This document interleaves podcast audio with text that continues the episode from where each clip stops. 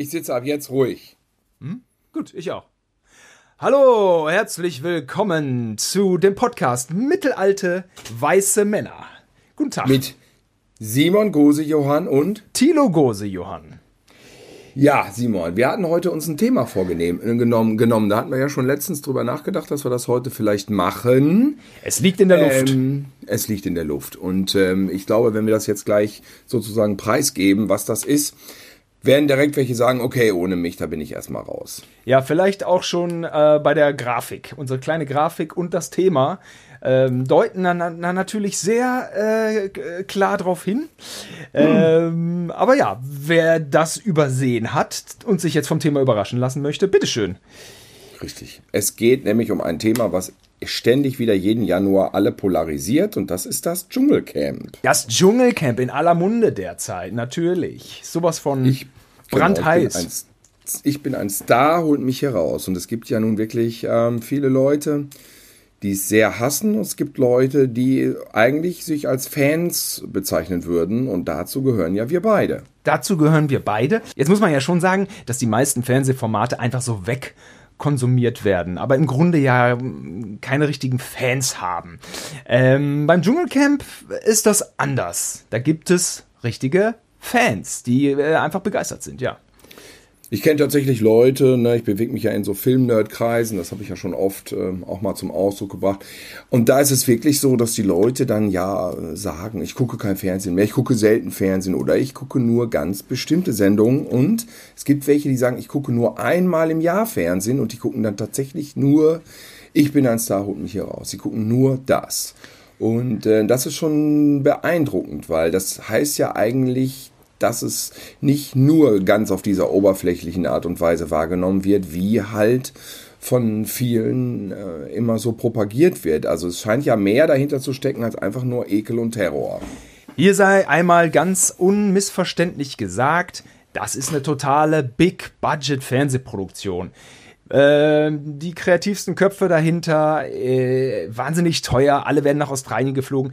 Also, Trash-Fernsehen mag eine subjektive Beurteilung sein, was auch immer man damit meint. Ähm, so prinzipiell ist das natürlich allein von den Einschaltquoten der Nachfolger von Wetten das so. Ja, ähm, ja.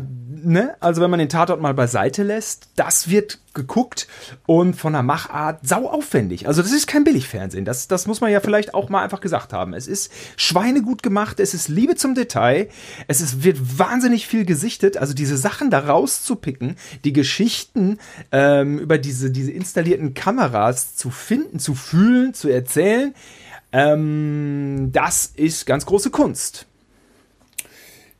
Genau, so ist es. Also ja, Trash ist immer so eine Sache. Ne? Was, wird, was wird als Trash bezeichnet, wenn es im Fernsehen ist? Natürlich irgendwelche Formate, die natürlich Menschen exploiten oder ähm, blöd darstellen lassen. Das, klar bezieht man das auf Dschungelcamp, weil die da hartes Zeug machen müssen. Also bei mir ist es halt so, ich habe jetzt nicht so viel Mitleid, weil es trifft ja immer dann doch Medienmenschen, die nun drauf, also mittlerweile wissen müssten, worauf sie sich einlassen. Und ähm, wenn sie nicht so erfahrene Medienmenschen sind, dann müssten sie es eigentlich wissen, weil sie ja schon jahrelang die Staffeln davor vielleicht verfolgt haben oder mal reingeschaltet haben. Ist ja immer wieder interessant, dass es dann Leute gibt, die total überrascht sind, was sie dann da machen müssen, genau wie jetzt äh, Danny Büchner, also deren Mann ja noch vor kurzem drin war und jetzt wirklich ähm, da so merkwürdig äh, sich geriert, ähm, äh, dies wäre schlimm und jenes wäre schlimm, das kann ich ja wirklich nicht nachvollziehen. Mir fehlt auch jedes Mitgefühl dann da, weil ähm, das weiß man ja da doch, ne?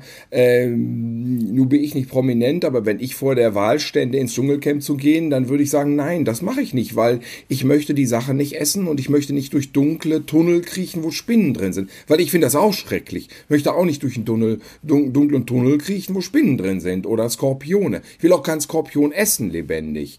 Ähm, nur, da muss man sich halt selber prüfen, ähm, mal gucken, ob man da grundsätzlich irgendwie vielleicht bereit ist, über seine eigenen Hürden zu springen oder eben nicht. Und Ja, man muss da ja schon so ein bisschen dann auch performen, ne? Also. Ja, oder eben umgekehrt, ähm, ich würde das alles machen. Oder eben äh, die Haltung, mal schauen, ich setze mich da Grenzerfahrungen aus. Ich weiß selber noch nicht, ob ich sie schaffe. Völlig legitim. Aber sie ist ja nun wirklich wie so ein Bäckerlehrling mit 18, der da in der Bäckerei steht und sagt, wie, wie jetzt Brötchen. Ich soll den ganzen also, Tag Brötchen machen? Wieso ja, soll ich denn Brötchen backen jetzt? Entschuldigung mal. Also es ist ja eine Dämlichkeit und eine Naivität. Ähm, da fragt man sich. Ist für mich nicht nachvollziehbar. Vor allem, weil so ein, so ein, so ein enger, enger Angehöriger wie ihr Ehemann dann drin war, wo sie ja wirklich alles dann mitgekriegt haben muss auch wie man die Sachen schneidet, es wird ja nicht grundsätzlich verfremdet, aber man weiß ja, worauf, also irgendwie, also ich verstehe nicht, warum immer wieder Leute drin sind, jetzt ist das glaube ich Staffel 14, die so unreflektiert da drin sitzen und, und meinen, ihnen würde böse mitgespielt. Ähm, gut, aber es scheint auch menschlich zu sein, dass man sich selber in der Situation nicht inszenieren kann in voller Gänze. Klar riecht sich die Elena dann drüber auf, dass sie mit drei Kameras gefilmt wird und bringt dann noch so eine Metaebene rein, nämlich äh, diese, diese, diese Bespiegelung der Situation, dass sie völlig fertig vor dieser Prüfung dann da total ausrastet und von drei Kameras beobachtet wird. Das war ja ein starker Moment. Und sie sagt, ja, dann filmt mich halt, dann filmt mich halt, dann filmt mich halt. Ja, äh, wir wissen, du wirst gefilmt, aber du wusstest es ja eigentlich auch, ja. Und ähm, und genau. Dass das da immer wieder so zu emotionalen Ausbrüchen fühlt, dass man sich dann wirklich da, dass mindestens eine Ebene des Ganzen diese exploitative ist, wo du dann wirklich da als Person, als Prominenter und als, oder als Gesicht, was schon mal im Fernsehen aufgetaucht ist oder was auch immer, ja, äh, wird ja auch mal gern drüber gestritten, ne? prominent, nicht prominent, finde es manchmal gar nicht so wichtig, aber ähm, ja, sicher, ähm, du bist da, um jetzt da in dieser Arena der, der Scheußlichkeiten ähm, irgendwie eine gute Figur zu machen. Und wenn du die nicht machst, dann fallen alle über dich her mit einer Wahnsinnshäme. Und dessen muss man sich wenigstens teilweise bewusst sein. Ja, es geht genau ja also darum. Also es geht ja genau darum. Es geht ja genau um die Emotionen.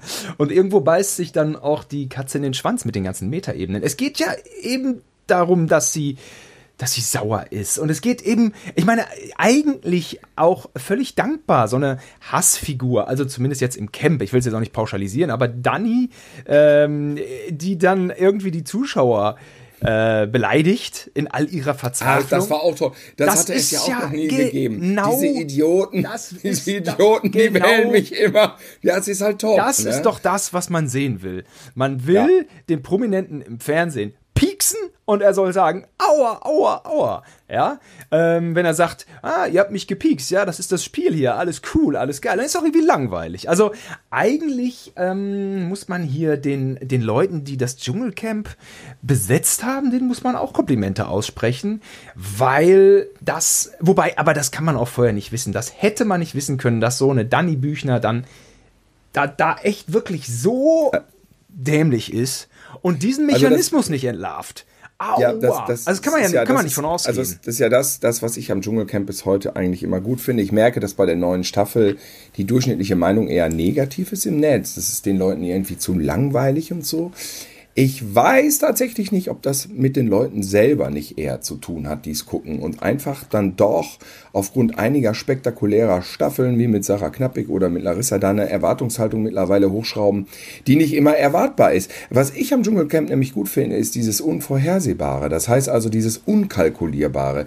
Du hast Leute, die werden wahrscheinlich gut gecastet und wie auch immer und man erhofft sich von denen Konfliktpotenzial. Man weiß aber nie, wie sich das wirklich auflöst. Das war ja auch dieses Mal so, die hatten ja irgendeinen Konflikt zwischen dieser Anasta Anastasia und war das auch schon Dani am Anfang? Ich habe das schon vergessen. Die, denn, denn die haben einen Konflikt und ja, ja, die hatten einen äh, sie hätte was mit dem Dings gehabt und über diesen über diesen genau. komischen genau. Vogel da, über der ja mit Vogel, Helena ne? Fürst zusammen war, so, einer, so ein Aber das hatten die, schräger Vogel. Das der, der wird ja vom gehe ich mal von aus, dass die von Anfang an wussten, da gibt's einen Streitpunkt und die beiden werden sich jetzt betteln, ne? Und dann haben die in der ersten Folge doch direkt gesagt, ja immer hier, du hast da und ja, tut mir leid, ist blöd angekommen, ja alles klar. Da war das ja gegessen. Da war ja dieser Konflikt schon für die ganze Staffel beerdigt. Ich denke, dass sich da ein paar Verantwortliche die Hände über den Kopf zusammengeschlagen haben und gesagt, ach du Scheiße. Ja, die Geschichte. Konflikt 1 ist schon mal verpufft. Ja, Ja, die Geschichte ist weggebrochen. Ähm, Diese die ganze, ist weggebrochen. Die ganze Und das ist immer wieder das. Anastasia, Das äh, kann nicht immer gut sein, jedes Jahr im Prinzip. Aber das gehört für mich ja zu der Qualität der Sendung dazu, dass du es ja eben nicht wie heutzutage, jedes Drehbuch wird abgeklappert auf den letzten Satz. Hier ist es ein Risiko. Du Es- hast zwei Wochen, die musst du füllen. Und wenn das nicht funktioniert, sind die zwei Wochen auch mal scheiße. Aber dieses Risiko macht's halt so besonders. Es ist eine komplette Reise ins Blaue. Ähm, es ist eine Millionenproduktion und man weiß vorher noch nicht, welche Geschichte wird erzählt. Man kann ein klein bisschen die, die Weichen stellen über die Personen. Ähm, diese Anastasia. Oder hängen alle nur in der Hängematte rum. Ja, der, der Mann diese- Aurelio. diese- äh, wie hieß er nochmal? Ja, die, da hingen, haben die alle nur in der Hängematte rumgehangen, Diese- eine Staffel. Und es ist nichts passiert. diese Anastasia ähm, macht nichts, außer wenn sie das Gefühl hat, eine Kamera ist auf sie gerichtet. Also sprich, wenn sie ähm, am Dschungeltelefon ist, dann macht sie so einen Schmollmund. Dann macht sie so einen Porno-Schmollmund die ganze Zeit und guckt so oh, oh, in die Kamera. Ansonsten eine total graue Maus, die auch nicht die Hose run runterzieht. Irgendwie hatte man ja bei ihr das Gefühl, okay, die soll ein bisschen hier baden. Ne, die soll da Ja. äh, im Weiher äh, blank ziehen. Ne? Macht's, also findet überhaupt nicht statt. Ja. Nee. Und aber was ich äh, schön fand, war, wie Elena direkt zu Danny gesagt hat, dass sie ja eigentlich komplett die Mitleidsmasche fährt. Ne? Also Elena ist ja sowieso eine ganz besondere Überraschung jetzt von der Staffel, weil natürlich habe ich mich drauf gefreut, dass sie drin ist, weil ich ja letzten Sommer begeistert Sommerhaus der Stars geguckt habe. Ja, war wo schon Elena gut. ja wirklich eine herausregende Terroristin war, ja. Ja, war also hart. herausragend. Also mein Gott, was hat die den Alten durchgelassen? Jetzt frage ich mich, ist sie gar nicht so drauf? Hatte sie nur Grund, weil ihr Freund einfach so ein Bl- Blödmann ist, dass sie einfach Grund hatte, da so auszurasten? Weil äh, die ist ja, also sie macht mir fast einen besonnenen Eindruck. Ähm, klar, die ist leidenschaftlich. Ihre Allgemeinbildung ist sicherlich jetzt auch nicht so optimal, aber, Aber der ganz äh, darüber hinaus ist das auch eher ein Klischee, weil ich habe nämlich das Gefühl, sie ist eine intelligente, feinfühlige Person. Ähm, Also die, die, ja doch, sie kriegt eine Menge mit, wer was, wie, wo, was irgendwie. Ähm, ich finde, dass sie ganz sensibel auf die verschiedenen Situationen reagiert. Sicherlich hat sie sich manchmal vielleicht auch nicht so ganz im Griff, aber verglichen mit diesem kompletten amoklaufenden Wahnsinn, den sie da im Sommerhaus an den Tag gelegt hat, ist es ja brav. Sommerhaus brav. war krass, aber irgendwie hat man sie trotzdem gefeiert. Ich meine, sie war schon manchmal Ja, ja, vom. Vokabular mega assi und trotzdem. Wo ist die Fairness geblieben? Wo, wo ist die Fairness? es waren legendäre Zitate. Des Und dann Jahres immer in Bezug 2019. auf, den, auf ihren Freund Trennung, Trennung, Trennung. Trotzdem hatte sie irgendwie irgendwo was, was sie auch, also irgendwie mochte man, man ja Elena und äh, andere mochte man nicht. Und aber der entscheidende Unterschied zwischen Sommerhaus der Stars und zwischen Dschungelcamp ist, und deswegen wird sich das Sommerhaus der Stars auch weiterhin behaupten, ist die Beziehungsebene. Die Beziehungsebene äh, heizt die Konflikte nochmal um ein Vielfaches an. Weil es Pärchen sind, meinst es du? sind Weil es Pärchen, Pärchen. einzelne Genau. Pärchen, die in einem so, Haus sind. Das muss man, ähm, glaube ich, kurz äh, erklären, ähm, falls Leute das überhaupt nicht kennen. Paarbezie- es also, ich sag mal, warte mal. Fünf oder zehn, nee, es sind Ich zehn mal- Pärchen, ne? Ich will noch mal ganz kurz sagen, Paarbeziehungsebene. Paarbeziehungsebene, nicht irgendeine Beziehungsebene. Genau. Äh, fünf oder zehn Pärchen ziehen in ein Sommerhaus für zwei Wochen und äh, das wird aber ganz anders gesendet. Das wird über acht Wochen gesendet. Das sind dann immer ein, äh, zwei Stunden pro Woche und die Leute streiten sich. Danny Büchner war auch im Sommerhaus der Stars und es war fatal. Hass in alle Richtungen, mega viel Ach, Konflikte echt? War die da schon damals eine- so krass auch? war eine absolute Katastrophe, aber das habe ich nicht gesehen. Ich habe dann ähm, einmal diese Talkrunde gesehen, da habe ich reingeschaltet und da haben die sich dermaßen angekeift, dass ich äh, weggeschaltet habe. Übrigens, da hat Elena, ja, es war nicht, es war nicht auszutragen, äh, es war nicht auszuhalten, aber die Talkrunde der Staffel mit Elena ähm, habe ich mir ja auch angeschaut, hast du dir bestimmt auch angeschaut und das war auch Die der Moment, gesehen. wo Elena schlecht wegkam, fand ich, weil Elena Ja. war nicht die, äh, die, die souveräne Siegerin, sondern die triumphierende, die andere angegangen ist, hätte sie da gar nicht mehr machen müssen. Da, da, nein, nein, nein, nein ja, ja. da war sie nicht sympathisch. Aber trotzdem, Nee, Elena war im Sommerhaus eher eine Hassfigur. Aber ähm, Och. man hat sie bejubelt, weil sie einfach so krass war, so krass war. Ja, irgendwie war die Und gut. deswegen habe ich jetzt auch gejubelt, dass sie jetzt in das Dschungelcamp eingezogen ist. Und ich muss auch sagen, ähm, da hat sie mich jetzt aber echt positiv überrascht. Also, sie hat ähm, Momente, in denen zeigt sie Größe. Ähm, ja, eben. Irgendwie findet, da doch, die ist schon, die ist schon irgendwie gut, auf jeden Fall. Aber was ist das denn für eine Beziehung zwischen Dani und Elena? Das ist ja auch nur, das ist ja, äh, wie, wie Ich glaube, Dani, Dani ist eigentlich insgeheim tatsächlich, wie Elena das schon ganz gut analysiert hat, glaubt sie, glaube ich, dass sie eigentlich die Krone kriegt und verpackt das jetzt natürlich so, weil sie immer in diese Dschungeldinger gewählt wurde, dann jetzt so, ja, ich brauche das nicht und so, ich möchte gar nicht Dschungelkönigin werden. Das glaube ich nicht. Sie will es, glaube ich, wirklich ganz krass. Dass sich Elena und Dani, dass sie sich überhaupt arrangieren, wo sie wirklich ja. komplett Nordpol und Südpol, die also An der Stelle sind sie wirklich äh, irgendwo Profis, ne? Ah, vielleicht. Wobei das Profi ja. sein die Danny oft vermissen lässt, ey. Aua, ja. was will die? Ja, ja, sie will das Geld. Das ja, ja, ist ja. Ey, Wahnsinn. Aua. Wahnsinn. Was ist mit, was ist das? Was macht die da? ja, also sowas, so ein, so ein, so ein Charakter habe ich im Fernsehen überhaupt noch nie gesehen. Nee. Nee, ich fand sie auch immer schon bei, bei gut bei Deutschland ähm, oder, oder Vox die Auswanderer, ich weiß es nicht. Also da findet sie ja oft statt. Man hat ihr das immer verziehen, weil wegen Trauerphase, wegen Karenzzeit, ja, okay. Ja. Ähm, aber man dachte immer schon so, oh, sie hat einfach so eine Art an sich, oh, dieses, dieses Zickige und dann dieses Sprunghafte. Irgendeiner wollte da auch äh, so, ein, so ein Café eröffnen oder der wollte die, die Fanteria. Es geht ja um die Fanteria, das Jens Büchner Fancafé auf Mallorca. Ähm, gibt's da Fans? Das wollte so ein anderes Auswandererpärchen. Ähm, ähm, ähm, wollte das betreiben. Und da wurde recht klar, dass da, dass man doch schnell an, aneinander gerät mit Danny Büchner und dass sie, uh. ähm, dass sie, wenn die Kamera läuft, einfach irgendwie anders daherredet und, und das ja bei so vermeintlich authentischen Personen. Also dieses Auswandererpärchen äh, hatte schon so ein paar Commands äh, abgelassen, wo ich doch recht schnell parteiisch wurde und dachte, uh, Danny Büchner, uh, schwierig. Ähm, mit der ist nicht gut Kirschen essen, ey. Das ist so, so eine Type, selbstgerecht und schwupps, dann meint sie wieder was anders, unerfahren, manchmal auch so eine Dämlichkeit da drin, ne? Ähm, also Danny ist eher Elena selbstherrlich. Ist eine, der es verhältnismäßig egal ist, so, ja. Also wir halten fest. Das Ding ist jetzt das, was ich jetzt wirklich das Problem an der Staffel finde, und ich glaube, deswegen ist die auch ein bisschen am Abkacken im Vergleich zu anderen bei vielen Leuten, ist, dass tatsächlich aufgrund dieser zwei starken Persönlichkeiten der Rest verhältnismäßig grau bleibt. Wie kommt kommt das eigentlich? Sie machen ja auch immer die Prüfungen gemeinsam. Da haben Sie ja doch so ein kleines bisschen an der Dramaturgie gedreht, was ja auch da alles, was ja alles ein bisschen auf den Kopf stellt. Also du sagtest schon, es ist alles auf diese beiden äh, Personen fokussiert. Ja, das stimmt, ähm, aber weniger dadurch, durch die, doch, doch, natürlich auch vielleicht irgendwie durch die Personen, aber in erster Linie natürlich dadurch, dass die immer zusammen bei der Prüfung an, antanzen. Wobei dann man natürlich auch insgeheim, insgeheim gehofft hat, dass sie sich haten, aber irgendwie ist Elena da ein bisschen zu klug zu.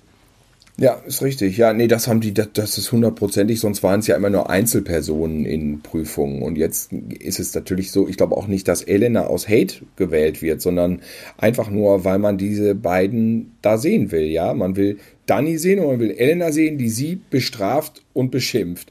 Äh, ausrastet, glaub, wie sie ausrastet. Und aus, ich glaub, man will Elena sehen, wie sie ausrastet, weil Dani sie aufricht. Das, deswegen ist Elena drin. Und Dani mhm. ist drin, weil sie, sagen wir es mal ganz nüchtern, die, die, die Meinungen spaltet bei den Zuschauern, ja. Und das nicht, sagen wir es mal ganz einfach, nicht jeder Sympathie für sie hat. Jetzt ist es blöd, dieser Marco wurde gerade interessant, wo er mit Sonja Kirchberger immer sich ausgesprochen hat.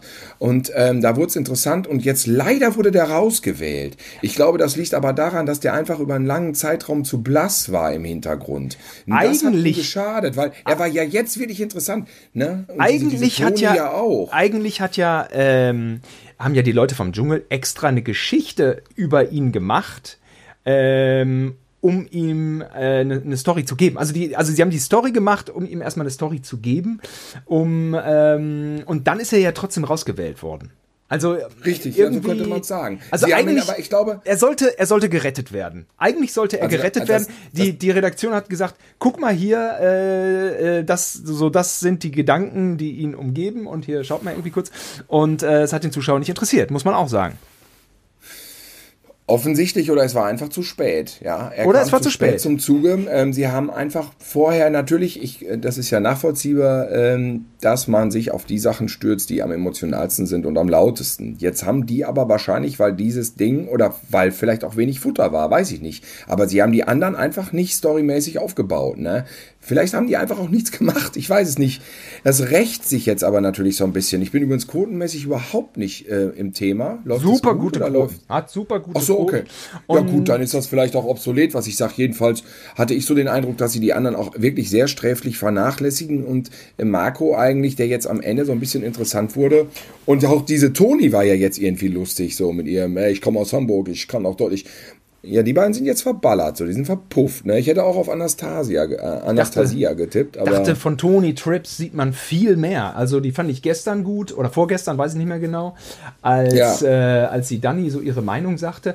Und wie arrogant die Dani dann auch reagiert hat. Und ähm, so ja, das, das verstehe ich nicht. Das ist das, was ich so vorhin schon sagte. Ne? Offensichtlich ne? über Tony Trips und ihre Art, die nun ein bisschen verballert ist. Ja, mein Gott, das ist eine junge Frau, die hat so ein bisschen so eine eigene, so einen eigenen Style ähm, der sei ihr gegönnt und dann lästert sie da so in vollen Zügen. Also wir müssen jetzt mal festhalten, Dani ähm, hat auf jeden Fall, ist, hat so eine Selbstherrlichkeit schon. Also irgendwie auch eine, Narzissmus weiß ich nicht, das ist ja auch so ein Modewort, aber sie findet sich ja. schon auch, sie gefällt sich schon gut und sie blendet dadurch eine ganze Menge aus. Man merkt auf jeden Fall auch, dass die Kommunikation mit ihr schwierig ist, weil sie redet von sich, sich, sich und man kommt kaum dazwischen. Aber Elena redet auch gerne von sich und Tony ja. Trips kam nicht dazwischen. Tony Trips hat immer gesagt, ja, ja, findest du ja. Und Elena hat nicht aufgehört. Ich habe mich kaputt gelacht, wie das zusammengeschnitten war, ey. Und das hatte eine Länge. Elena am Palabern und am Palabern. Weißt du, das ist eine Matz. Wo das, war das, wo Elena die Männer so durchgedisst hat? Das fand die hat die Männer durchgedisst. Elena. Und Tony Trips liegt in der Hängematte und sagt, ja, ja, finster. So, man merkte, sie wollte wirklich aussteigen aus dem Gespräch. Aber sie kam Was nicht raus. Was hatte denn Elena nochmal gemacht? Jetzt hauen die ab, die, die drei, die drei, immer machen nur einen Indirekten. Die hauen nur einen Indirekten raus. War das, was hatte sie da gesagt? Nee, immer nur einen Indirekten hier. Jetzt hauen ich, die ab. Ehrlich gesagt, es, äh, ich, also sie hat ihre Wäsche gewaschen im Weiher. Weil ja Danny sagt, aber hat sie oder hat sie nicht? Die haben es aber nicht gezeigt. Sie hat es nicht gemacht. Das wurde nicht gezeigt. Sie ich kam doch hin. Und dann sagte doch Sonja Kirchberger, nee, das dürfen wir nicht. Dann ging sie doch wieder weg, oder habe ich das falsch gesehen? Ja, ich kann den Fernseher nicht so laut machen, weil der Kurze dann immer schläft. Manche Sachen raff ich einfach nicht. Ja, weil ich glaube, das hat sie irgendwie nicht gemacht. Die haben nur drüber geredet und dann haben die anderen drei sie gedisst. Aber die äh, Männer hätten es mal offen und ehrlich ansprechen können. Da gibt, ja, die nuscheln da immer so. Kann rum. man der Elena recht geben. Und ich glaube schon, dass man mit ihr sprechen kann. Sie hat Temperament. Es kann sein, dass man ein bisschen Sorge hat, dass sie einen Wutausbruch hat. Wäre ja berechtigt, okay. Aber in, glaube in Sonnenzusammenhang also ich hätte man schon ja mit doch, ihr dass sprechen er einmal noch so ein Klassiker raushaut und einmal noch so durchdreht wie im Sommerhaus. Das ja. würde ich mir schon wünschen. Sie ah. haben aber, dass dieser Männer-Rant war schon ziemlich nah dran. Das war schon, war schon, das war schon ein gutes, gute Performance. So. Sie also, spricht. Ähm, für sie sind das ja alles fremde Personen. Deswegen, äh, die kann sie nicht Hurensohn nennen. Oder wie hat sie Nein, Mann, das macht sie nicht. Wie hat sie Mike Salters, äh, Mike Salters, wie hat sie den beleidigt? Hurensohn, du Wichser, Trennung. Du Missgeburt, du bist ja, Missgeburt, du bist ja. behindert. Das ging nur ab. Hat das Vokabular hatte sie bisher noch nicht drauf, das nein, ganze Asoziale. Nein. Nee, nee, hatte sie nicht. Ne? Das bleibt, äh, das bleibt zu Hause. Und auch bestimmt nicht in Gegenwart ihrer Tochter. Da bin ich mir auch sicher. Das ist ja ein ernstzunehmendes Drama. Na, ich denke ähm, mal schon. Sie hatte wahrscheinlich einfach bei diesem Sommerhaus noch nicht die große Erfahrung und deswegen ähm, hat sie da wahrscheinlich sich sehr gehen lassen, hat wahrscheinlich sehr negative Reaktionen darauf gekriegt und fährt jetzt einfach einen Gang zurück. Das glaube ich schon, dass ihr das wahrscheinlich einen Schock versetzt hat. Die haben mir doch, das hat sie doch gesagt, sie haben mir doch das Jugendamt auf den Hals gehetzt. Ja, ein Zuschauer. Weil eine schlechte Mutter wäre. Ja, ja, ein Zuschauer. Ja. Das ist natürlich. Ja, das will ich jetzt Albtraum. bestimmt nicht nochmal. Es ist, ja. der, der, eigentliche Albtraum ist, ja. dass das Jugendamt darauf reagiert hat. Dass irgendein also, Idiot äh, sich ans Jugendamt äh, wendet, das äh, überrascht einen ja nicht. Die Zuschauer haben dann irgendwie eine Meise. Aber dass das Jugendamt, Schon richtig, aber ich dass sag mal, das dass Jugendamt darauf reagiert und äh, irgendwie wirklich tätig wird, das ist ein Albtraum. Ja, ja, ja, also die müssen ja dann erstmal differenzieren ähm, und, und da muss man, also da ist irgendwie eine junge Frau, die ist dann doch in irgendwelchen Rollenzwängen und wird von drei Millionen Menschen geguckt. Also dass einer von drei Millionen Menschen eine, eine, die Pfanne heiß hat, das ist ja wohl offensichtlich. Also da ist ehrlich gesagt das Problem das Jugendamt, finde ich. Also äh, mhm. dann, dann, sollen sie die beiden vorladen und so, aber dann direkt da irgendwie äh, tätig werden, das ist ja echt gruselig. Ja, total gruselig. In, Absolut. In England ist ja auch eine Problematik ähm, von, äh, ach scheiße, Love Island. Genau, Love Island ist ja in England, in UK, so riesengroß. Und äh, da war letztens bei DWDL so ein Artikel schon. Im letzten Jahr haben sich da schon zwei umgebracht. Im letzten oder im vorletzten. Nach, aber nicht in der Sendung, sondern danach. Nicht in der Sendung, sondern danach irgendwie in der Verwicklung. Na, guck mal, was das mit den Leuten macht. Die sind auf dem falschen. Jetzt hat Marco hat tatsächlich gesagt, er hätte sein Leben ruiniert. Ich weiß ja nicht, was in diesem Kopf abgeht. Sind ja auch nur Menschen. Ähm, was, was, was, was, was, was machen die da? Die war Marco war auch so ein Love Island Typ, ne? Das, der meinte ähm, doch auch, er hätte der kommt vom Bachelor in Paradise hätte er nur geheult, hat er doch gemeint. Ja, er ja, kommt aus und, diesem Bachelor-Ding. Uh, Love Island war er jetzt nicht, aber das ist ja alles dieses junge, äh, wo schöne. Wo kommt Elena ursprünglich her? Elena ist ähm, auch habe ich vergessen, Bachelor, aber Elena war in der oder sowas. sowas. Sie war auf jeden Fall in derselben Staffel wie äh, Mike Seiters, aber sie ist mit einem anderen Typen zusammengekommen gekommen und hat sich dann Ach, nach der Staffel, sie war in irgendeiner Staffel 2017, ich glaube Bachelor in Paradise, ja, ja, genau. Aber das ist ja jetzt vergessen. Sie ist ja jetzt die vom äh, Sommerhaus Sommer, der Stars. Sommerhaus der Stars, wo sie bereits als Star dann ja einfach eingeladen wurde. Ja. Ja, ja, das sie ist, ist auf ja jeden Fall eine Persönlichkeit und äh, auch interessant. Der Rest der ist so ein bisschen, das ist doch auch so mal dieses Gemotze. Ähm, ja, ich kann das nachvollziehen. Also ich gebe zu, ich habe ja wirklich Sommer, äh, ich gucke ja Dschungelcamp von der ersten Staffel an. Ich habe vier, fünf, sechs Folgen verpasst von allen Staffeln. Ich habe sonst alles gesehen. Ja. Und ähm, am Anfang waren die Namen natürlich prominenter in den ersten Staffeln. Das ist, das ist richtig. Das äh, äh, waren Leute, die man kannte. Ne? Es waren nicht alles Superleuchten, aber es waren welche, wo man sagte, doch, na klar, äh, kenne ich Costa Cordalis. Ich meine, es ist einfach, wer ist prominent, wenn nicht Costa Cordalis oder Gottlieb Wendehals. Ich habe Wikipedia Nur, aufge, aufgeblättert. Daniel Kübel. Ah, du hast es auch. Caroline Daniel Ball, Kübelberg. Werner Böhm, Marielle Ahrens, Susanne Starnke, Antonia ja. Langsdorf haben wir vergessen, Carlo Trainer, Dustin Semmelrogge, ja. der direkt abgemarschiert ist, Lisa Fitz. Ja, ja. Ähm. Das, und, und, und es ist aber so, dass ich das natürlich jetzt kennt man das ja so ein bisschen. Und natürlich ist es so, dass vielleicht auch in Deutschland jetzt nicht mehr so ganz viel Auswahl ist, weil einfach viele wahrscheinlich einfach nicht wollen. Und ähm, einfach auch nicht so viele A-Liga-Leute da sind, die dann irgendwie da äh, das machen würden oder, oder, oder einfach schon abgegrast sind. Ähm, insofern rücken natürlich jetzt diese Sternchen nach. Jetzt ähm, stelle ich für mich selber aber immer fest, am Anfang war für mich das ganz klar das Voyeur-Ding, ich will diese Leute sehen, die berühmt sind in privaten Situationen, ist klar. Und wie die sich natürlich zum Horst machen, das, das wollte ich sehen, aber auch wie die so drauf sind, wollte man sehen. Mittlerweile kennt man das Format, jetzt läuft jetzt eine 14. Staffel und jetzt ist der Reiz für mich eher schon auch manchmal, dass ich mich überraschen lasse, wen die dann da reingepackt haben. Ähm, weil tatsächlich die berühmtesten Namen ja manchmal relativ einfach vernünftig sind. Die sind ja in der Regel dann die Älteren. Äh, reiferen, vernünftigeren Menschen, wie wir jetzt haben, aus unserer Generation, Sonja Kirchberger und Sven Ottke, sind ja Leute, die wir kennen einfach, ne? Und das sind ja eher besonnene, vernünftige Leute. Aber wegen Sven Ottke und, und Sonja Kirchberger schaltet man nicht ein. Man will halt dann ja, Elena sehen halt, ne? Und, und, und irgendwelche Vögel, die dann da extrovertiert durch die Walachei marschieren und dann da alles abfackeln. Ne? Ja, ähm, genau, ganz wichtiger Punkt. Der Cast im Wandel der Zeit, ja. Ja, das ähm, ist so. Ja, anfangs, ist so. anfangs immer, ähm, es mussten Prominente sein. Und äh, damals hatte der Begriff Prominente auch noch eine andere Wertigkeit. Das meine ich dabei wertfrei. also ähm, ja. ein Prominenter war in dem Verständnis der Menschen jemand, den alle kennen. So. Ähm, genau. Solche Leute waren natürlich schwer zu kriegen, aber in der ersten Staffel, wie ich ja gerade die Namen vorgelesen habe, ist man dem schon ziemlich nahe gekommen. Also wahnsinnig. Das finde ich absolut. Ähm, ja. Ich glaube nicht, dass, also ich glaube einerseits genau ein starker Name äh, garantiert nicht unbedingt eine starke Geschichte. Ähm, dann hatten sie auch manchmal Schwierigkeiten, wie ja jetzt auch mit unserem Bundesminister, was ja per se schon mal fand ich für diese Staffel genug Sensation war. Ey, sie haben einen Bundesminister in den Dschungel ja. gepackt. Das ist einfach, ja. auch wenn er nur einen Tag war, es war ein Bundesminister drin. Ja, das war krass. Ähm, ja. Das war schade, dass er so früh abgereist ist da, ja. Und dann ist aber auch einfach das Problem, äh, nicht das Problem, der Gedanke, ähm, ähm, genau, was ich sagen wollte, manche alte Prominente, auch Helmut, äh, Helmut Dingens aus, aus, äh, aus, aus äh, Österreich, Helmut, na, wie heißt er denn nochmal? Der Helmut Berger. Oh. Helmut, Helmut, Berger, Berger. Äh, Harry Weinfort, die waren immer gesundheitlich ziemlich an der Schwelle. So leicht ist es dann auch nicht mit denen. Ja, Helmut Berger wahrscheinlich der größte Star, der je drin war. Und Brigitte Nielsen. Brigitte oder? Nielsen. Ähm, für Brigitte Nielsen sagt man ja, hat man damals 220.000 Euro auf den Tisch gehauen. Das ja, ist natürlich eine ganze halt. Menge. Und äh, das ist auch bestimmt das, das Doppelte, was man so den, den Bestbezahlten sonst zahlt.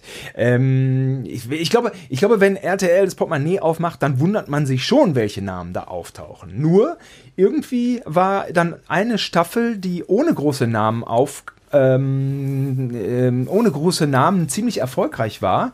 Das war, glaube ich, mit, ach, keine Ahnung, ich kann es auch alles nicht mehr auseinanderhalten. Mit. Ähm, du, wen hat man in Erinnerung? Larissa und Sarah Knappig. Das waren die besten Staffeln. Ja. Und an wen erinnere ich sich? An, man erinnert sich an Larissa. Genau. Ne? La Joe Heindle, genau, nach Brigitte Nielsen hat dann so ein, so ein Typ wie Joe Heindle auch gewonnen. Ne? Ja, den kannte ich vorher auch nicht. Den ne? kannte Und ich dann auch freut nicht. man sich, man freut sich dann auch so Characters zu entdecken oft. Ne? Larissa. Ein paar sind halt langweilig. Ja, Larissa war ja, das war ja spektakulär. Das war ja großes Kino, wie die von der kleinen Knalltüte zu so einem Superstar herangewachsen ist innerhalb von zwei Wochen. Das konnte, man konnte ja zusehen. Es war ja wirklich, wie sie die anderen da auf Hochtouren brachte, die dann völlig an ihr zerbrochen sind, ne? Mathieu Carrère war bei Sarah Knappig. Wer war erst ganz kurz, der, die, der die, die Larissa-Staffel war wirklich, glaube ich, die Staffel, die die Erkenntnis brachte, ey, es geht auch ohne großen Namen. Ich lese mal mal vor. Ja, kann sein. Melanie Müller hatte gewonnen. Das war eh eine fatale Fehlentscheidung des Publikums. Das war bei Larissa, das war nicht bei Sarah Knappig. Ich sag ja gerade, Melanie Müller, so, Larissa okay, Marold, Jochen Bendel, Tanja Schumann, der Glatzeder, Winfried Glatzeder, der Wilfried Glatzenpeter, äh, Marco ja. An Angelini, Gabriella Del Rinne, Gabby, äh, Mola Abedi, äh, Mola, äh, Julian FM Stöckel, ja. Corinna Drews, ähm, Michael Wendler. Michael Wendler. ein Foto Keine großen äh, Namen. Keine großen mit Namen. mit, mit, dem Julian FM Stöckel habe ich ein Foto gemacht letztens am äh, Ja, Glückwunsch. Flughafen. Glückwunsch. Ja. ja, ist doch gut, ist doch gut. Ja, ja, äh, ja das, das, das, ist, das, ist, das ist nämlich genau das ich Ding. Ich verehre auch alle, die im Dschungel waren. Das ist doch überhaupt keine Frage. Die Staffel mit Sarah Knappig, Sarah Kay, ist voll okay. Ähm, da war zum Beispiel noch ein Riesenstar drin, nämlich Rainer Langerns für mich. Für mich ganz ja, großer. Ja, ja, dass äh, er es überhaupt gemacht hat, ne? Ja, Wahnsinn, historische Figur der deutschen Geschichte. Ähm, da war schon Gitter Sachs. Ja, gut, die war ein bisschen bau, aber naja. Nee, da war, also. Ja, ja, nein, das mit, mit Sarah Knappig war wirklich ein, ein, ein totaler Irrsinn, wie, wie äh, Mathieu Carrière, wie, also Gott. Diese Fehleinschätzung. ich muss man auch wirklich, aber ich muss auch sagen, wie sie wirklich mit desolater Selbsteinschätzung da diesen Situationen gegenüber sich immer da als moralische Instanz fühlte äh, und wirklich alle anderen in Grund und Boden gequält hat. Also es war ja kaum mit zu ertragen. Ich habe natürlich gejubelt. Also da wurde doch dann auch fast das ganze Camp weggeschwemmt, glaube ich, mit riesigen äh, äh, Wassermassen. Und dann stand die da Kathi Karrenbauer, dann standen die da alle. Und ich weiß auch noch, wo Kathi Karrenbauer da auf so einem Stuhl saß mit Stromschlägen und Sarah Knappig hatte diesen komischen Ameisenhelm mit so Elektroden und dann musste sie doch diese Elektroden waren doch immer in Verbindung mit so Drähten. Und immer wenn sie über diesen Parcours äh, schritt und mit ihrem Helm an diese Drähte kam, kriegte Kathi Karrenbauer äh, Stromschocks und wurde noch übergossen mit allem. schön, äh, schön. Äh, das war, da dachte ich so, das ist jetzt Saw, die Serie. Ja, jetzt sind wir wirklich so weit. Ne? Es reicht nicht, dass, dass die Kathi Karrenbauer noch mit Stromschocks gequält wird. Sie muss noch on top, ja, die ganzen Maden auf den Kopf kriegen und da hatte ich manchmal auch so ein kleines mulmiges Gefühl und dachte mir, ja, Jetzt ist doch manchmal das mit der Menschenverachtung so ein Argument, das kann ich jetzt manchmal so nachvollziehen in manchen Sekunden. Nichtsdestotrotz sagen wir heutzutage beste Staffel. Ja? Beste Staffel. ähm, die, die Staffel war 2010, Staffel 5, über die wir reden. Und ja. ähm, für mich war diese Staffel absolut wegweisend. Insofern, als dass man, äh, also du wie ich, wir arbeiten in der Medienbranche und es gibt ja immer unter der Hand ganz viele Gerüchte und man ist immer so ein bisschen exklusiv und man kommt immer im VIP-Bereich und der Rest Deutschlands, der weiß ja nichts davon. So, ne? Das ist ja schon häufig, äh, so, so häufig so eine etwas arrogante Handhabe der Medienmenschen. Man zeigt den Leuten was im Fernsehen und die glauben das dann schon. So, und ja, 2010 2010 ja. war die Wende, wo klar war, Nein, diese Zeit ist vorbei. so, die Menschen da draußen sind nicht doof und äh, spielt denen nichts vor. Und zwar anhand der Beziehung, der Fake-Beziehung zwischen Jay Khan und Indira Weiss. Ähm, uns wurde, Ach, das war ja auch super, ja. Es wurde uns quasi live im Fernsehen eine PR-Beziehung vorgespielt, die wir bitteschön alle glauben sollen, ähm, die man sich da so ausgedacht und zurechtgelegt hatte. Und sie wurde einfach nicht geglaubt. Und das hat ja auch die, ähm, die Camp-Bewohner in zwei geteilt. Die einen, die gesagt haben, was ist das für eine Fake-Scheiße? Und äh, die anderen, die sagten, äh, naja, äh, weiß ich jetzt auch nicht so genau.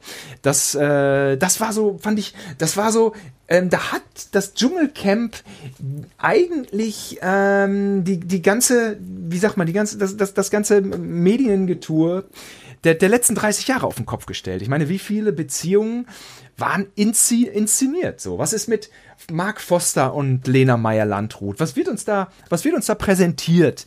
Ich weiß es nicht. Ja. Ähm, ich möchte nee, mal. Weiß man nicht. Nee, nee. Es klingt so ein bisschen so wie ähm, das passt vielleicht ein bisschen zu gut, als dass ich es glaube. Könnte schon sein. Ja, ich mag ja, da ja. aber auch noch nicht abschließend mir meine Meinung gemacht. Sind irgendwie, also naja, gut. Ja, ne? ich habe also meine, meine Insider-Informationen, die ich jetzt hatte, war tatsächlich, dass das wahrscheinlich echt ist. Ich habe mich auch gewundert, ja.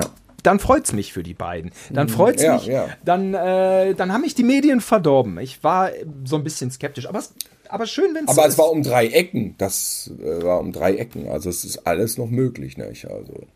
Was war mit, ähm, mit David Copperfield und äh, Claudia Schiffer? War das echt oder war das Quatsch? Ne? Ja. Naja, gut, also das eine oder andere. Thomas D., Thomas D. und äh, Jenny Elvers. Das war ein Fake, habe ich gehört. Man hört so viel. Ähm, das war ein Fake und es ging darum, auf die Titelzeile auf die, auf die, in die Titel, in die Schlagzeile der Bild zu kommen. Habe ich gehört. Es, waren, es sind Gerüchte. Ich, ich stelle hier nichts in den Raum, es sind Gerüchte. Ähm, Jay Khan und Indira Weiss war fake. Und ähm, zum ersten ja, Mal. Ja, der Jay Khan hat immer so schön in die Kameras geguckt, wo die gebadet haben. Das war ganz toll. Und zum ersten Mal konnte man im Fernsehen hinter die Kulissen gucken. Sensationell.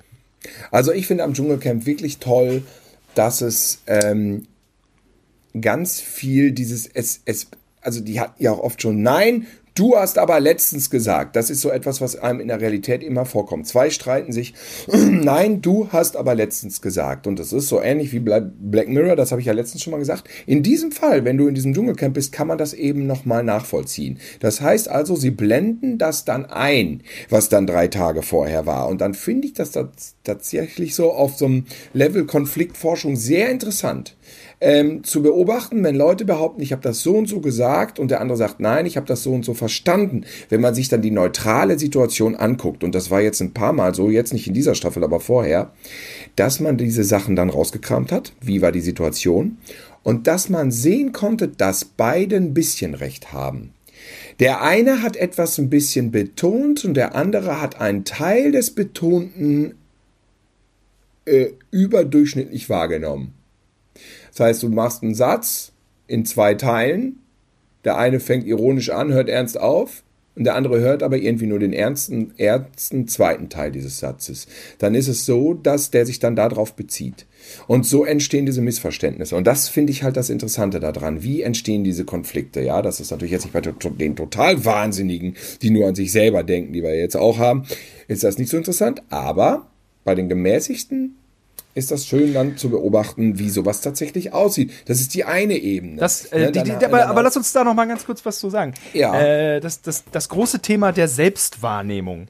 Ähm, wie man, äh, äh, wie sich im Dschungel die Leute entlarven, die, die eine ganz bestimmte Botschaft im Schlepptau haben, die sie meinen, würde zu ihrer Persönlichkeit passen, die sie gerne äh, an ihrer Persönlichkeit sehen, ähm, die sie meinetwegen noch die ersten ein, zwei Tage spielen oder vorgeben, die dann zu, zerbricht wie ein Kartenhaus.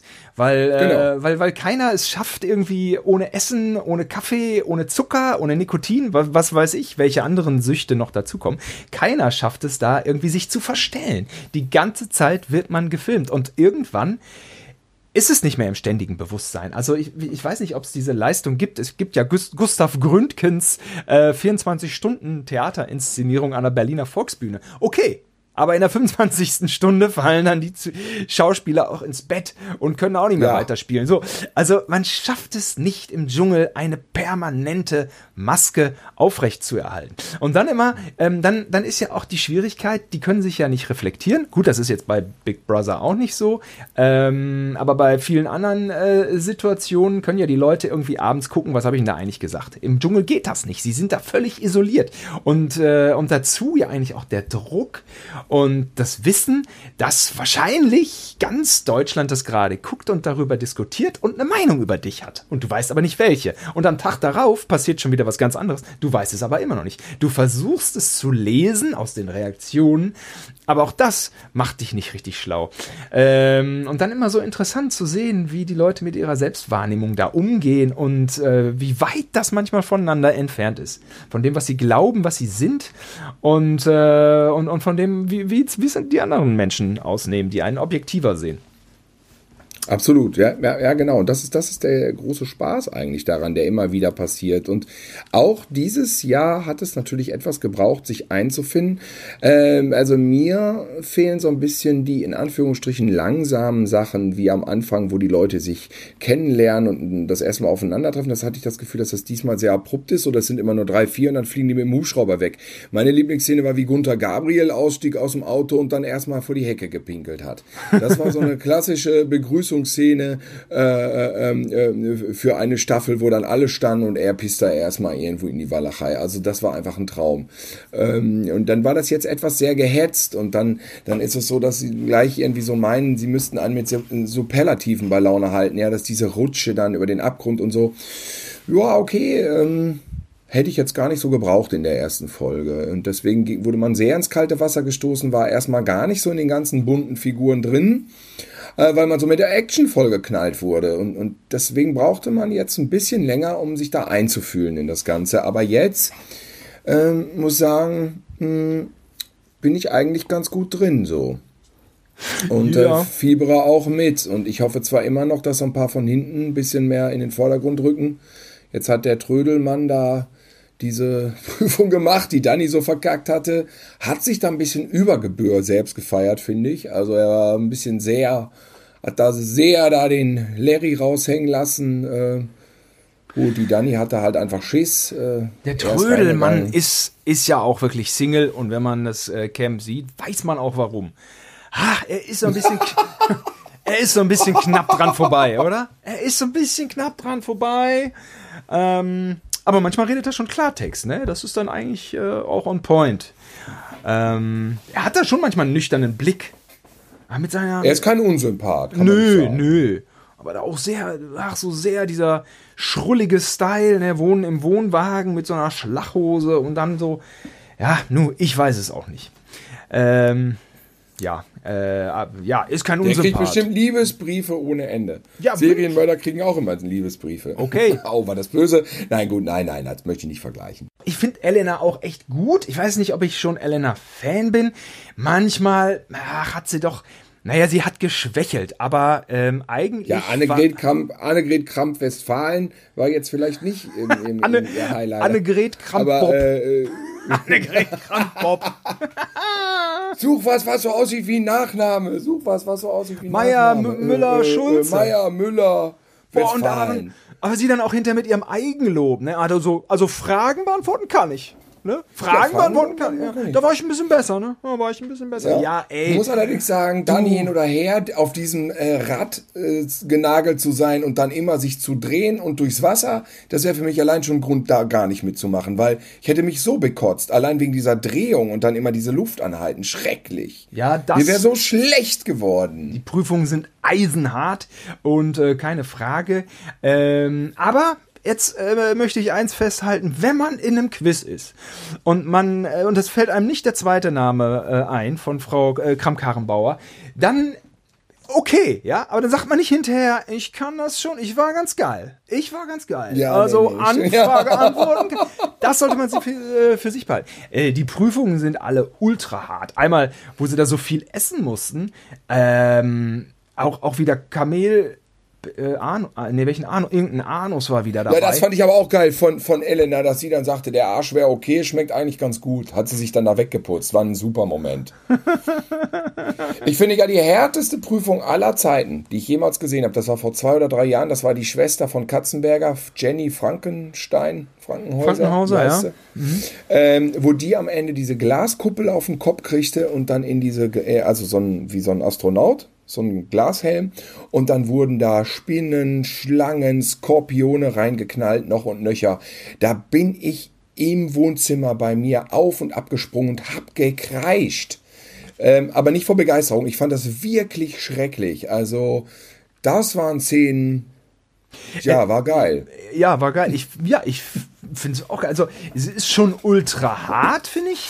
Ähm, ist schon ultra hart. Ich glaube, dass man äh, natürlich, äh, also ich weiß es ja auch, wenn man dann im Studio ist oder vor der Kamera, ähm, es ist ja nicht lebensgefährlich, ne? Das sagte ja auch der Daniel. das ist richtig, Daniel, Daniel Hartwig sagte ja auch einmal klipp und klar, äh, wir machen hier Unterhaltung. ja. Wir machen hier Unterhaltung und es ist nicht unterhaltsam, wenn du in der Prüfung stirbst. So, das muss man auch äh, Nee, nee, nein, nein, festhalten. klar. Damit hatte er recht. Und äh, ich kenne es jetzt nun selber als, äh, als äh, Teilnehmer und äh, äh, damit möchte ich mich nicht über die Dschungelkandidaten stellen. Ähm, man hat ja diesen Adrenalinschub. Ähm, und damit kann man Mhm. schon eine ganze Menge ausblenden, muss man sagen. Ähm, aber was die da fressen müssen, ich weiß es nicht so genau. Es ist ein bisschen schwierig im Fernsehen, das äh, ähm, wirklich genau zu, zu, zu, zu checken. Es ist doch wahnsinnig viel. Die haben dann da ein Riesenstück äh, Kuchen mit irgendwelchen Würmern. Also allein die Masse. Ich glaube, so einen kleinen Wurm, ja gut, den schluckt man runter, kommt der nächste. Aber das ist immer so viel.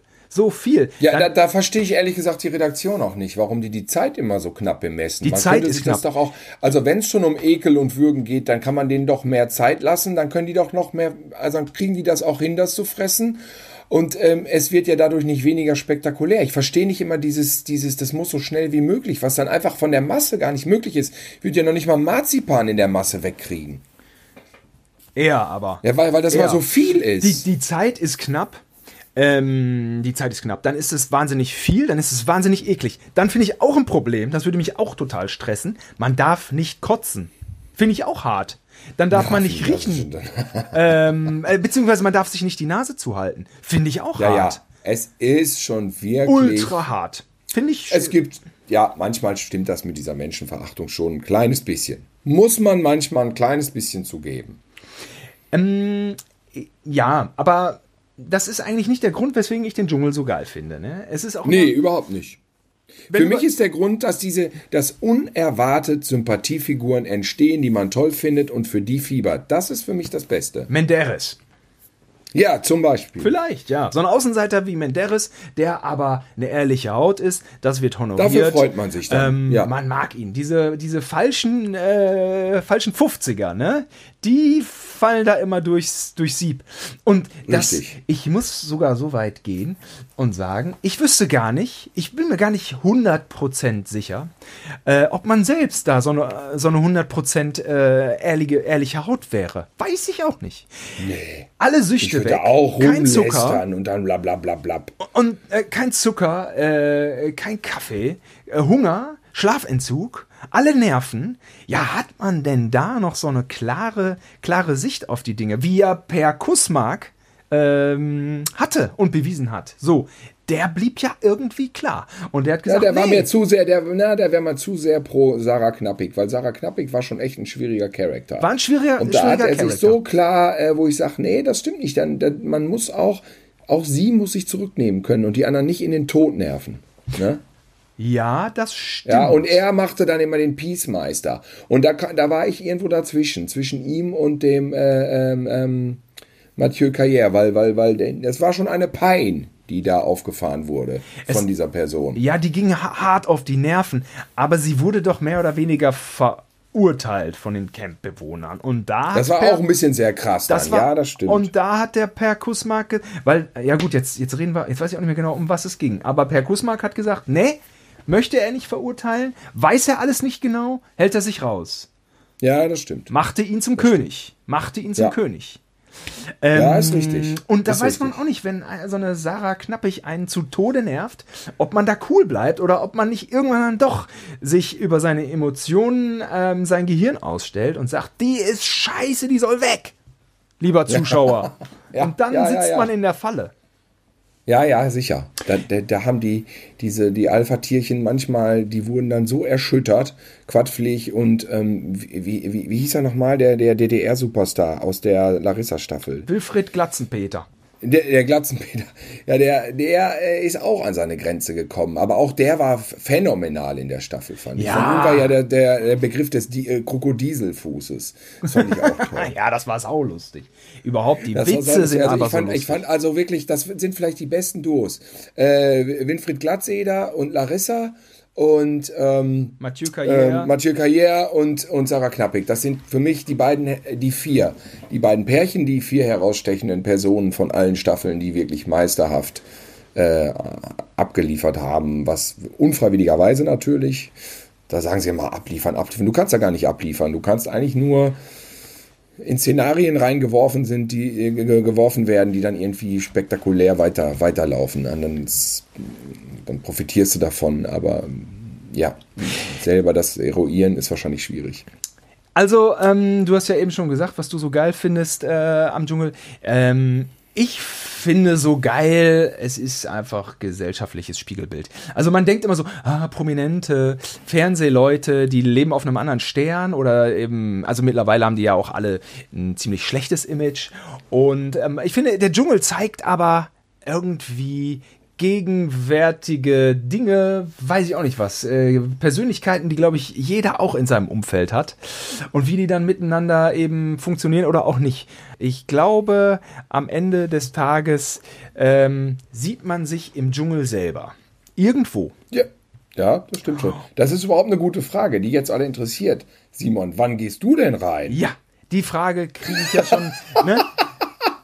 Das flitzt ein paar Mal durchs Fernsehen, ähm, dann stellt das Umfeld diese Frage oder auch irgendwie jeder, wenn ich irgendwie mal was dazu gepostet habe oder so, dann meine ich, ja, geh du doch mal rein mit Elton. So, ähm, das war natürlich in den ersten Staffeln so, dass da, glaube ich, RTL ein bisschen verzweifelter war, verzweifelter, weil äh, da kaum einer reingehen wollte und ähm, es war total verpönt und ähm, übrigens in den ersten Staffeln kaum Werbekunden. Man konnte die ganze Folge Stimmt. durchgucken und da kam irgendwie nach 20 Minuten mal ein Werbeblock, drei, vier Spots. Ja, Und- ja, genau. Das hat sich alles gewandelt. Also viel Werbung oder denke ich mal gut ausgebucht. Pick-up, die werden ja ein Heidengeld bezahlen. Ähm, das Geld kriegt man damit im Leben nicht mehr rein, was das kostet. Ähm, RTL macht das ja ähm, am Mo äh, im, äh, zum Jahresanfang äh, einfach der Quoten wegen, weil Die Bilanzen im Querschnitt hochpeitschen. die, ne? die, die Quote ist der Wahnsinn und die Quote ist wichtig für die, für die Jahresprognose. Und man sagt den Werbekunden, guck mal Leute, der Januar im Schnitt. Und der Werbekunde guckt drauf und sagt, wow. Ähm, also der Quoten wegen. Nicht, nicht des Geldes wegen, denn es ist ein Minusgeschäft, weil es so schweineteuer Ja. ist. Und es, wie gesagt, es werden wirklich viele Gesellschaftsschichten gucken es sich an, weil es ähm, zum Teil dann auch, das, haben wir noch gar nicht gesagt, die Zuschauer. selber in sich auch schon selber schon wieder parodiert. Durch die Moderationen wird das Ganze ja auch schon wieder. Aber das genau. ist die einzige Sendung, die sich selber parodiert, während sie läuft. Ja, super ist das nämlich. Ähm, jetzt wollte ich noch mal gerade ganz kurz die Frage beantworten zu Ende. Ähm, in den ersten vier, fünf Staffeln gab es, glaube ich, noch so Pauschalanfragen oder auch mit Sicherheit mal eine Anfrage direkt an mich hier will der Simon nicht in den Dschungel der sieht da nicht die Chance. Ähm, zu der Zeit war es total verpönt. Nee, da habe ich auch nicht wirklich eine Chance drin gesehen. Ähm, jetzt kommen keine Anfragen mehr. Ähm, die haben einfach da so eine andere, äh, so eine andere Herangehensweise, was den Cast hier angeht. Hatten wir eben schon drüber gesprochen. Ja, Und, ja, das ist wahrscheinlich äh, diese so Entwicklung in diesem Casting. Zu, das hat sich einfach in eine andere Richtung entwickelt. Zum, mit diesen zum, festgelegten Characters. Zum einen äh, muss man auch nicht eine Anfrage stellen, wo dann eh nichts zurückkommt. Und äh, zum anderen teilt sich die Welt dann auch schon so ein bisschen in Pro 7 Sat 1 und in RTL Vox. Das äh, merkt man ja auch an, dass so diese, diese, diese Senderpolitik so ein bisschen ausgeprägter ist. Ich meine, da sind ja wirklich diesmal äh, DSDS, Bachelor in Paradise und so, so in die Richtung ging man ja dieses Jahr. Und, ähm, und dann ist ja auch mal die Frage, wer gewinnt im Dschungel? Ne? Wie gewinnt man im Dschungel? Ich habe ja schon gesagt, ich glaube nicht, dass ich eine tadellose Persönlichkeit hätte, wenn ich keinen Kaffee trinke, keinen Zucker, keinen Schlapp. Man wird zickig, man wird, also man hat ja eigentlich, wenn man, die Frage ist ja, wenn man schlechte Laune hat, wer ist dann noch der Netteste? So. Ähm, ja. Ein schräges gesellschaftliches Experiment und so äh, künstlerisch weiß ich jetzt auch nicht so genau, was man dann da da abliefert. Ähm, ich glaube, dass, dass so Randfiguren, die man vorher nicht so auf dem Schirm hatte, dass die eine eindeutige Chance hätten. So jemand wie Marco, ich meine, den habe ich ja selber noch nicht mitgekriegt.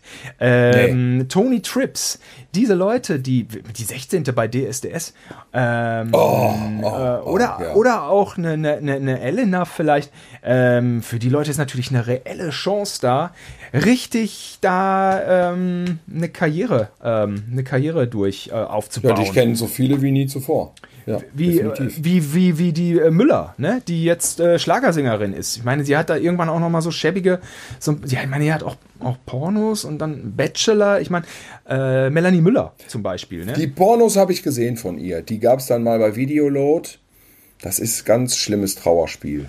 Das ist eine Katastrophe. Ich meine wirklich, also ernsthaft, ich davon möchte ich wirklich hier mit Leidenschaft ähm, abraten. Das ist ihr Typ äh, der stellt ein Stativ in der Ecke irgendwo und geht dann am Stativ vorbei in das Szenario und die beiden machen dann da in so einer super totalen auf so, einem, auf so einer Matratze. Das ist, das ist nicht sehenswert. Das ist wie eine Dschungelprüfung. Wer, also, ja. Aber so eine Dschungelprüfung, das zu gucken. Aber sie rennt da, äh, sie rennt da auf Mallorca rum und, und macht da ihr Schlagerding. Das, das sei ihr gegönnt. Ich glaube, das macht sie gerne. Sagen, Men Men ja, Larissa hätte gewinnen müssen. Das Larissa, war einfach scheiße. Das war scheiße. Larissa hätte gewinnen müssen. Aber ne? Larissa hat auch trotzdem noch ein totales Superstanding. Menderes zum ja. Beispiel, weiß ich auch nicht so genau. Ich meine, ja, alle haben ihn gewählt, weil er so lieb war. Ähm, dann kommt er aus dem Dschungelcamp raus. So sein, was er so künstlerisch zu bieten hat, ist so die Frage, ob man das deswegen sich unbedingt, das, ob man deswegen unbedingt in, irgendwie in, in die Großraumdisco Bochum, äh, wie heißt sie da nochmal, diese, ob man da ja, ja. in so eine Tarm Disco, Center, in, fährt man ins Tarm Center, um Menderes zu sehen, man weiß ja in etwa, wie er singt. Ist auch ein bisschen dann, weiß ich auch nicht so genau. Wer ja, profitiert? könnte ich jetzt könnte, könnte ich jetzt nicht spontan mit Nein beantworten. Äh, ja, aber aus Frage. so einem, ja, ja, so ein, nee, ich will sagen, ja, wer profitiert vom Dschungel? Es ist nicht so leicht, vom Dschungel zu profitieren, also nachhaltig. Es ist nicht so leicht. Mark Terenzi, nee. weiß ich auch nicht. Diese Gewinner alle. Jenny Frankhauser. Klar haben die natürlich einen, einen Boost dann. Äh, War Jenny Frankhauser Gewinnerin sogar? Mhm. Ach, das ist, das hätte ich nicht mehr gewusst. Ja. Was glaubst du denn jetzt mal abschließend, wer dieses Mal gewinnt? Oder sagen wir mal, wer die Top 3 ist? Top 3, also ich glaube, Elena gewinnt. Ich weiß auch nicht warum. Mhm, Glaube ich auch. Glaube ich auch. Und wer ist noch mit im, im Finale? Ich würde ja jetzt tippen, vielleicht dieser Prinz Damien ist ja nicht unsympathisch, ne? Der ist nicht unsympathisch. Ja. Ne? Und dann, ähm, Sonja Kirchberger ist eigentlich auch sympathisch jetzt, kommt auch ein bisschen raus aus der hinteren Ecke, ne? Ich könnte mir so vorstellen, Prinz Damien, Elena und der Damien ähm, und Platz 4 vielleicht dieser Raoul, weil ich habe mir sagen lassen, diese DSDS-Leute, die haben immer, nicht DSDS, GZS-Leute, die haben immer eine tierische Fanbase und deswegen kommen die immer so weit. Ja, Jörn hm. Schlönvogt, genau. Recht weit hochgewählt. Mhm. Ja, du hast da deinen Laptop auf. Ja, mache ich ja kein Geheimnis draus. Ich habe gesagt, nee, nee, nee, klar, ja. Ja, nee, aber als Genau, ja, ähm, das, ja, könnte, du, das könnte so das sein. Du wolltest ja noch über den Punkt sprechen, wer guckt das Dschungelcamp? Ich gucke es, wie gesagt, wegen diesen Gesellschaft, also wegen diesen Psycho, Psychospielchen so. Das finde ich, die Ebene ist spannend. Und äh, dieses, ähm, dieses Laute, manchmal auch vielleicht Platte, dieses Quälende, Finde ich auch lustig, aber deswegen schalte ich nicht ein. Und dann finde ich auch jegliche Berichterstattung, die dann so komplett auf die Effekthascherei angeht, die geht an mir vorbei, weil das interessiert mich nicht ja, so, nee, nee. finde ich. Das muss man abliefern, das machen die auch gut, das ist auch eklig, ich fieber auch manchmal mit, aber das wäre ja nicht der Grund. Also diese Emotionalitäten unter den Leuten. Das ist doch das, was. Naja, es sind die, es sind die wahren menschlichen Emotionalitäten, bedingt durch diese unmenschlichen Umstände.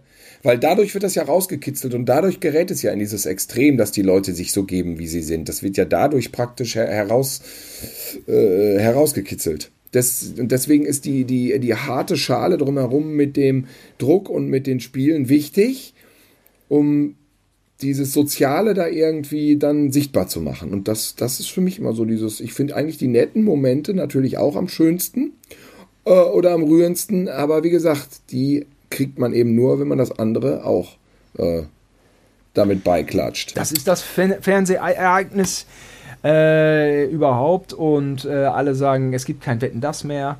Wo ist das Lagerfeuerfernsehen hin? Ja, der Dschungel, der hat sogar Lagerfeuer. Das ist das Wetten das unserer Zeit. Und äh, damit würde ich sagen, verabschieden wir uns. Ähm, bis zum nächsten Mal, wo wir schon längst wissen dann, wer gewonnen hat. So ist es. Jawohl. Danny, Bü Danny Büchner würde jetzt sagen, tschüss, ihr Idioten. und wir sagen, tschüss, ihr lieben Hörer, ihr lieben treuen Hörer. Wir freuen uns äh, über jeden Einzelnen und schön, dass ihr dabei wart. Genau. Bis nächstes Mal. Ciao. Ciao.